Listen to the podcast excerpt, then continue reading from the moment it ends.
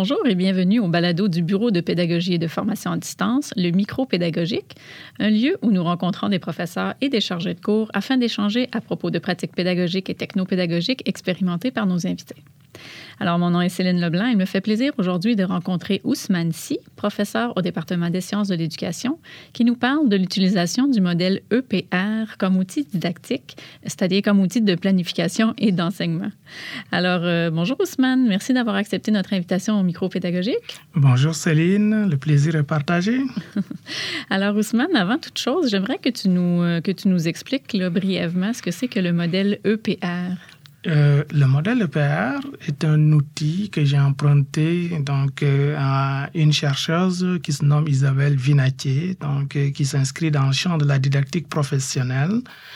En fait, c'est un outil de co-explicitation donc, qui cherche à amener donc, des stagiaires en enseignement à expliciter leur expérience dans une perspective donc, de relever des défis et puis de développer leurs compétences professionnelles. Donc, c'est un modèle que j'ai expérimenté dans le cadre de ma thèse, et puis que j'expérimente également dans le cadre de mes enseignements, euh, que ce soit en contexte donc, de cours théoriques ou bien de cours sous forme de stage. OK, excellent. Donc, euh, si tu euh, nous parles un petit peu de ton contexte, ce que je comprends, c'est que tu enseignes, toi, aux futurs enseignants, là, au fond. Oui, effectivement, je participe à la formation de futures enseignantes et puis des enseignants de sciences et de technologies. Et puis, euh, je, je, donne des cours théoriques en didactique des sciences, mais également, j'accompagne les futurs enseignants dans leur stage pour qu'ils puissent euh, développer leurs compétences professionnelles en enseignement des sciences. OK, excellent, merci. Euh, est-ce que tu peux concrètement nous, nous raconter ou nous expliquer comment ça se passe, ton utilisation du modèle EPR auprès de tes étudiants? OK. Le modèle EPR, en fait, c'est un outil pour planifier autrement euh, un enseignement ou bien euh, pour accompagner des stagiaires dans le processus de développement professionnel. Et si euh, je développe un peu le modèle, le, le, E, ça signifie tout ce qui est enjeu épistémique, donc à savoir les connaissances qu'on développe, les habiletés, les techniques, les démarches, c'est-à-dire les ressources de compétences. Euh, le P, c'est le pragmatisme, ce sont les enjeux pragmatiques, c'est l'organisation de la séance ou bien l'organisation des activités des tâches, l'enchaînement des, activités et des tâches dans une séquence didactique. Et le relationnel, c'est la gestion des relations interpersonnelles, donc entre euh, l'enseignant et les élèves, mais aussi entre les élèves eux-mêmes. Donc, euh, euh, avec ce modèle, on cherche l'équilibre donc euh, de ces trois enjeux. Et puis on veut que quand on enseigne qu'on ne met pas beaucoup plus l'accent sur un des enjeux qui pourrait par la suite provoquer euh, une, une, situation où euh, on aurait des, conflits entre l'enseignant et les étudiants ou bien entre les étudiants eux-mêmes du fait que euh, soit ils n'ont pas compris le concept, soit ils ne suivent pas l'enseignant, soit les relations interpersonnelles ne sont pas des relations saines ou bien positives qui favorisent donc euh, euh, le processus d'enseignement-apprentissage. OK. Donc, toi, au fond, quand tu planifies tes cours, tu as tout le temps ce modèle-là en tête? Effectivement, quand je planifie mes cours, donc euh, chacun de ces enjeux, je les, je les, je, je, je l'interroge pour pouvoir euh, dans un premier temps, choisir les objets de savoir euh, à, à, à, enseigner euh, ou bien à travailler avec les étudiants, euh, à savoir donc, les connaissances, les, les habiletés, les techniques, les démarches. Donc, c'est comme ça que nous réfléchissons en enseignement des sciences. Et également, du côté pragmatique, j'essaie d'imaginer la meilleure manière de décliner chacune de mes activités, chacune des tâches, de sorte que les étudiants vont pouvoir suivre et intéresser à l'objet d'apprentissage. Et également, j'anticipe sur la nature des relations que je vais entretenir avec mes étudiants lors de la réalisation de chacune des tâches, de chacune des activités, donc pour qu'ils puissent au moins euh, être à l'aise, être confiants, développer leur sentiment d'efficacité personnelle pour, euh, en quelque sorte, euh, donc travailler les compétences qui ont été ciblées pour ce cours. OK, excellent. Tu as dit tout à l'heure que c'était un modèle quand même que tu utilisais depuis déjà un certain temps, puisque tu l'avais étudié dans le cadre de ton, ton doctorat, pardon, et tu l'utilises encore aujourd'hui. Mais quand tu as commencé à réfléchir à ce modèle-là et à l'utiliser, est-ce que tu as, vécu des, des, difficultés ou des embûches? Ou... Euh, hum, en fait, l'utilisation de ce modèle euh, convoque tout le temps donc de relever des défis, des défis parce que chercher tout le temps l'équilibre quand on enseigne, c'est pas chose facile. Et je peux vous donner des exemples. Un exemple euh, que je peux vous donner où j'ai vraiment vécu des difficultés, c'est quand je donnais un cours de didactique des sciences à des futures enseignantes et puis des enseignants euh, en adaptation scolaire. vous savez, la didactique des sciences réfléchir sur comment enseigner les sciences et euh, avec cette clientèle particulière, il fallait réfléchir sur comment aux autres leur donner des outils, les bien les outiller pour qu'ils puissent enseigner les sciences à des élèves qui éprouvent des difficultés particulières.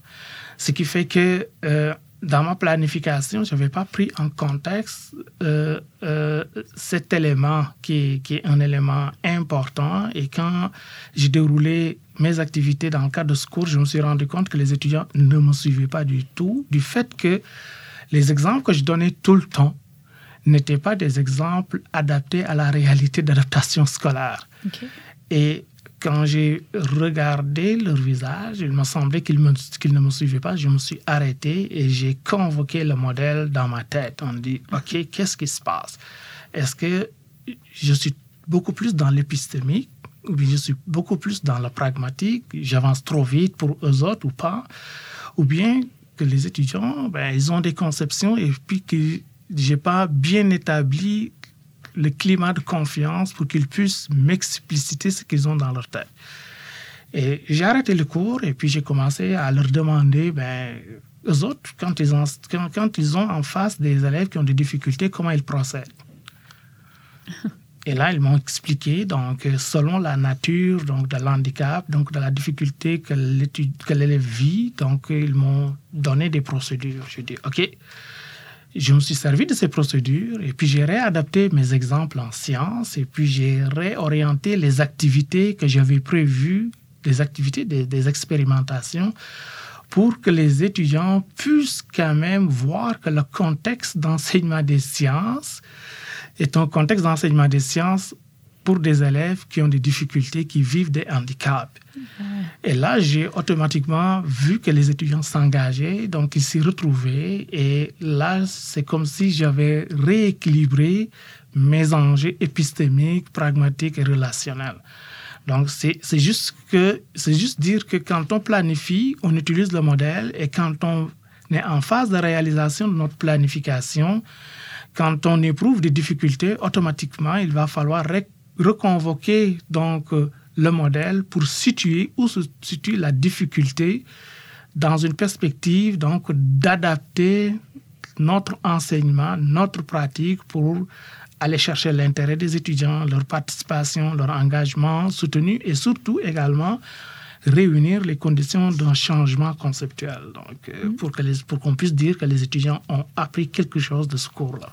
Ben, merci pour ton exemple. Il est vraiment très éclairant. Puis je trouve ça intéressant aussi que ça mette en lumière le fait que ce modèle-là, tu l'utilises, oui, pour planifier, mais aussi euh, in situ, là, euh, donc quand tu, quand tu réalises ton enseignement. Puis en même temps, ben, c'est intéressant parce que c'est sûr que tu es euh, en didactique, donc tu es du côté des sciences d'éducation, donc tu fais aussi de, de l'isomorphisme, au fond. tu, tu, leur enseignes de la même façon qu'eux autres, ils vont en tout cas, qu'on souhaiterait qu'ils enseignent aussi euh, à leurs étudiants. Donc, euh, c'est d'autant plus intéressant euh, à ce niveau-là. avec un certain recul, est-ce que tu es capable d'identifier certaines retombées de l'utilisation de ce modèle-là sur toi ou sur tes étudiants? Bien, effectivement, avec un certain recul, le modèle m'aide tout le temps parce que je dis que ben, avec ce modèle, je suis capable de tenir régulièrement un journal d'abord pour dans une perspective donc du développement professionnel, de mon propre développement professionnel. Et à la fin de chaque cours, j'interroge avec ce modèle ma pratique pour aller identifier les défis que je dois relever et également identifier les bons coups que j'ai quand même réussi pendant mon enseignement et que je pourrais réinvestir dans d'autres contextes d'enseignement.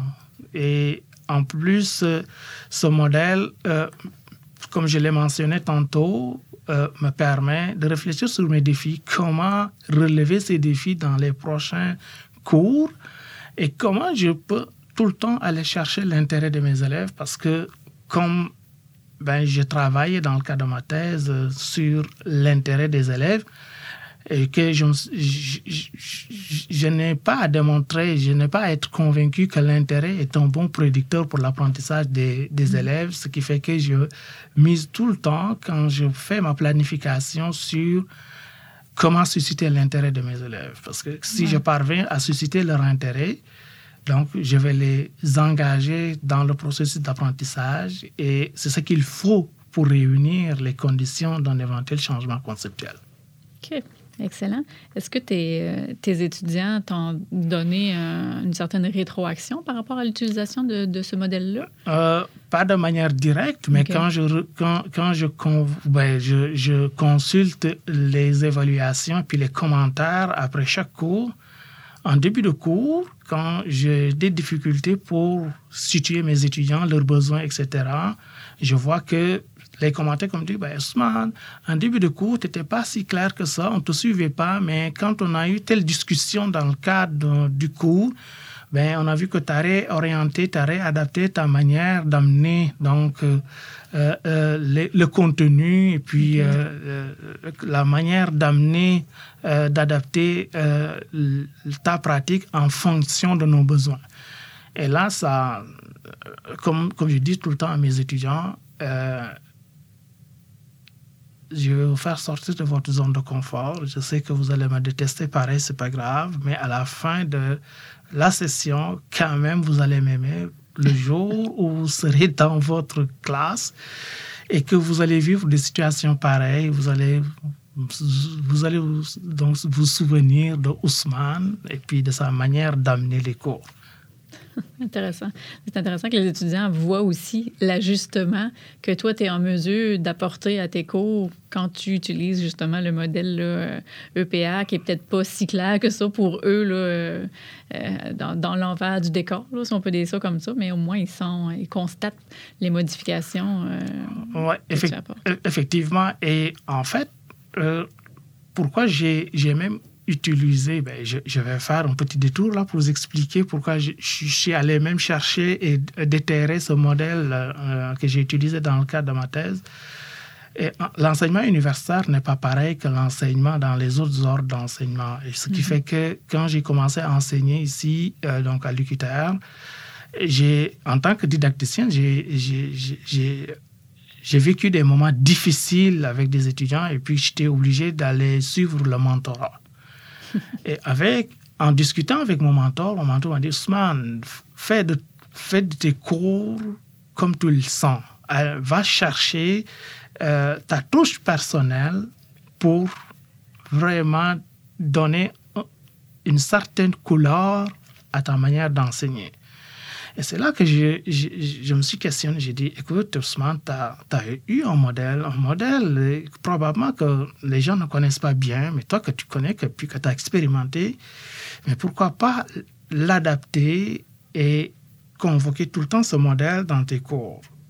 Et là, dans, dans le processus de, donc de développement professionnel, je l'ai expérimenté avec un groupe, ça fonctionnait. J'ai dit, OK, je tiens ma couleur particulière maintenant. Voilà la couleur que je vais donner donc avec mes cours de didactique. Et l'automne suivant, j'ai donné un cours de supervision de stage. Je l'ai expérimenté et mes étudiants stagiaires que j'avais eu ont vraiment aimé la manière avec laquelle je les ai accompagnés et puis que je les ai amenés tout le temps à se rendre compte des défis qu'ils avaient à relever. Donc j'ai dit, tiens, voilà, la touche d'Ousmane. Hmm. Intéressant. Donc, la touche doucement se répand, se répand finalement dans notre système scolaire québécois. Je l'espère. C'est bon, merci euh, pour, euh, pour ces précisions. Alors, euh, et maintenant, Ousmane, la question qui tue. Mm-hmm.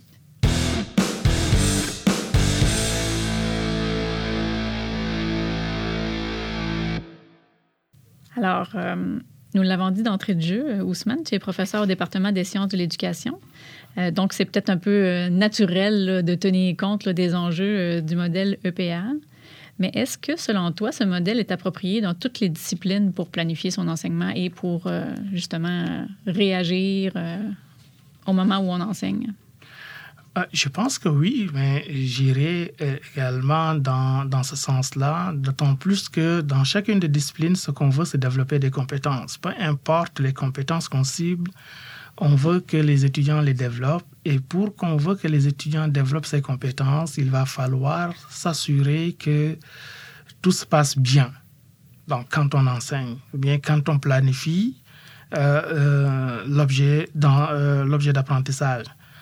Et quand on planifie, on va avoir un outil qui nous permet donc de dérouler, d'imaginer comment ça va se dérouler le cours. Et pour moi, cet outil nous permet de sécuriser ce qu'on appelle l'alignement pédagogique. Donc la cohérence entre les compétences ciblées, les intentions qu'on formule, les activités qu'on choisit, parce qu'on va réfléchir sur le choix des activités, comment les, les, les décliner, ces activités, et comment les enchaîner au moment de la réalisation et aussi d'anticiper sur la nature des relations, d'autant plus que euh, dans les recherches, il revient souvent de dire qu'il faut garder un climat d'apprentissage optimal. Et ce qui est optimal, c'est quoi? C'est quand les relations sont saines. Mm. De ce fait que ce modèle permet donc de sécuriser l'équilibre entre ces trois enjeux aussi bien au moment de la planification qu'au moment de la réalisation. Et ce modèle aussi nous permet donc d'aller chercher, comme je l'ai mentionné euh, dans mon intervention tantôt, l'engagement et puis de sécuriser le sentiment d'efficacité personnelle parce que l'accompagnement qu'on offre, on l'adapte par rapport aux besoins des étudiants et on adapte notre pratique par rapport aux besoins des étudiants. Ce qui fait que l'étudiant va se sentir, ben, va exprimer un sentiment de satisfaction par rapport à cet accompagnement, mais par rapport à la manière avec laquelle on amène l'objet d'apprentissage. Et cet élément qui est la satisfaction est, est une clé dans le processus de changement conceptuel. Ce qui fait qu'au final, ce modèle, peu importe la discipline, ce qu'on veut, c'est que les étudiants apprennent, retiennent l'essentiel du cours, même si c'est un cours théorique, mais c'est un modèle qui nous permet donc de mettre euh, les conditions de changement conceptuel à la disposition donc, des étudiants. Hmm, très intéressant. Merci. Est-ce que, est que tu aurais des conseils pour euh, des enseignants qui aimeraient euh, utiliser ce modèle? Oui. Ben, des conseils, c'est de manière pratique, serait donc de découper notre planification en épisodes. Et pour chaque épisode, donc l'épisode pourrait être euh, le fil conducteur de l'épisode pourrait être, par exemple, l'intention d'apprentissage, ou bien qu'on appelle l'intention didactique, et que pour chaque épisode, on se pose la question, quel est mon but? Qu'est-ce que je veux réellement que les élèves apprennent à travers donc, la tâche ou bien l'activité?